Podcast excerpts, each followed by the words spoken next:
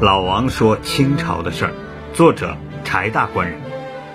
满清的皇帝当中，光绪皇帝应该是最让人同情的。倒也并不是因为他这个皇帝一直当的比较憋屈，是吧？因为上面有慈禧，但是再憋屈啊，人家也是个皇帝。就像前几集老王讲过，那些大富豪啊，就算破产了，他比你我也有钱。我们同情他呢，是因为这光绪帝一直是个心怀梦想的人，他一直在努力的想做点事儿，但是偏偏碰上了慈禧。慈禧老谋深算、阴狠毒辣，这种对手啊，这种对手啊，会一直把你弄得极为可怜。从辈分上捋一捋，光绪的亲爸爸是慈禧的小叔子，慈禧那就是他的婶娘。如果在北方京津一带，这叫大妈。那光绪的妈呢，又是慈禧的亲妹妹，慈禧又是他的姨妈。按道理说，这种亲上加亲的关系，那应该是很亲很亲的。但是这是政治啊，视权如命的慈禧面前，亲情那就是薄如纸、冷如冰的。你还不要说慈禧，就是那些大的家族企业，你看看，你读读京华烟云，你读读啼笑姻缘，哎呀，所有这些大的，你读读子夜。是吧？这里面你一下子就理解了，在权力和巨大的利益面前，亲情有的时候真的就不值一提了。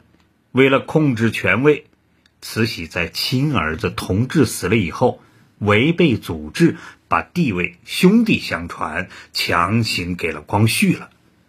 为了能更进一步的控制住光绪，慈禧又强行把自己的侄女玉龙。立成了光绪的皇后，光绪的人生悲剧呀，就从这桩婚姻正式开始。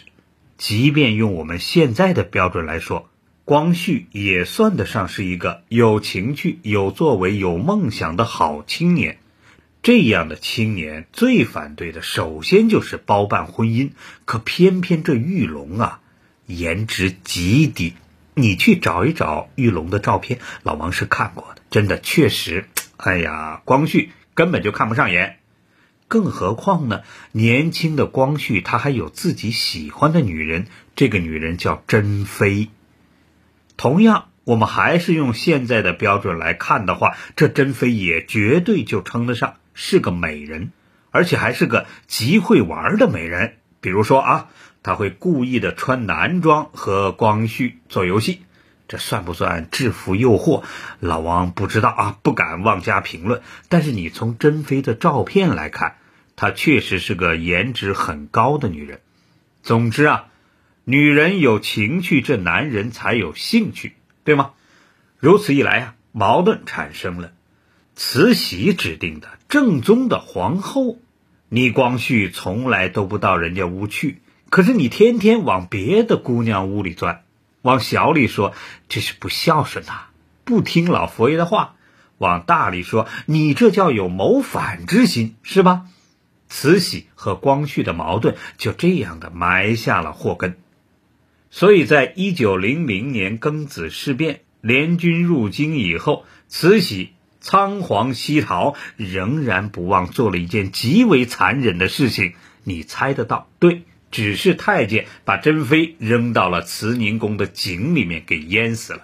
那个井可能很多人都去看过，是吧？到故宫里面，老王也看过，小小的井口就那么给淹死了。光绪当时根本就不想走，他知道八国联军即便是入了北京，也不会为难他。那些人不是为了占地盘来的，他是为了报复，为了让中国打开通商口岸。但是慈禧那个时候就必须得走，因为义和团的事就是他给挑动起来的。联军要是把他给捉了，别说继续执掌朝政了，能不能活着那都两说。所以他必须要逃，不仅要逃，他还强行的把光绪绑架着一起逃。不仅把光绪带着，还要把光绪最爱的那个女人借机给弄死。在弄死了光绪最爱的女人之后。慈禧就开始了对光绪的各种虐待。其中最令我感到诧异的是，他居然做出了这样一件事儿来。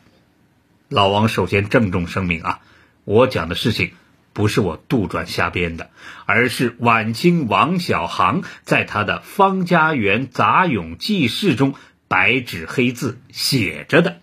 哎，这是人家柴大官人正儿八经、真正的去查过的。我读给你听：自普郡入宫，宫中诸人心目中皆以其为宗主，世上如坠流，及西巡所至，太后皆命坠与玉龙同室，亦因上性刚烈，可以错辱致死。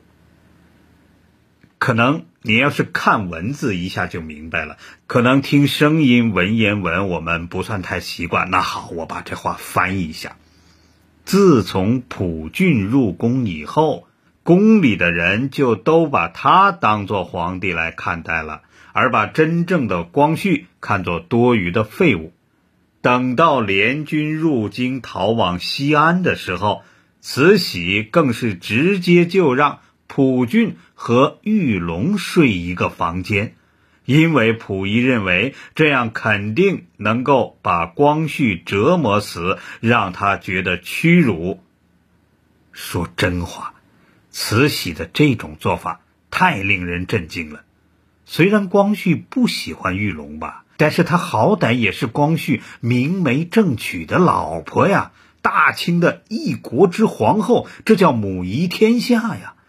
再从辈分上说呢，这普俊那是光绪的侄子啊。为了弄死光绪，慈禧居然就这么明目张胆的安排侄子把沈娘给睡了。然而，即使遭到如此侮辱，光绪的反应，你猜怎么着？出人意料，上知其意，始终以呆痴应之。就什么意思呢？我知道你的意图，始终是装聋作哑，我装傻子不理你。也许啊，在这光绪的心里，慈禧给他安排的这个叫做玉龙的女人，毛都不算一根，爱跟谁睡去跟谁睡。光绪内心深爱的只有已经在井里淹死的珍妃。同样，在王小航的《方家园杂咏记事》这本书里面。对这段生死之恋的感情是这样记的：辛丑回銮后，上使知之，就是皇上知道了珍妃落井身亡的事情了，唯悬妃之旧帐于密室，不时徘徊帐前饮泣而已。皇上把珍妃以前用过的旧的帐子挂在密室里面，不时的就在帐子前徘徊，然后落泪。这个画面啊，如今想起来都让人心酸。更可惜的是，光绪最终还是没能够摆脱慈禧的死亡控制。老而不死已成妖的慈禧呀，最终还是坚持着，就比光绪多活了不到一天的时间，才咽下了那最后的一口气。光绪怎么死的，依然是个谜。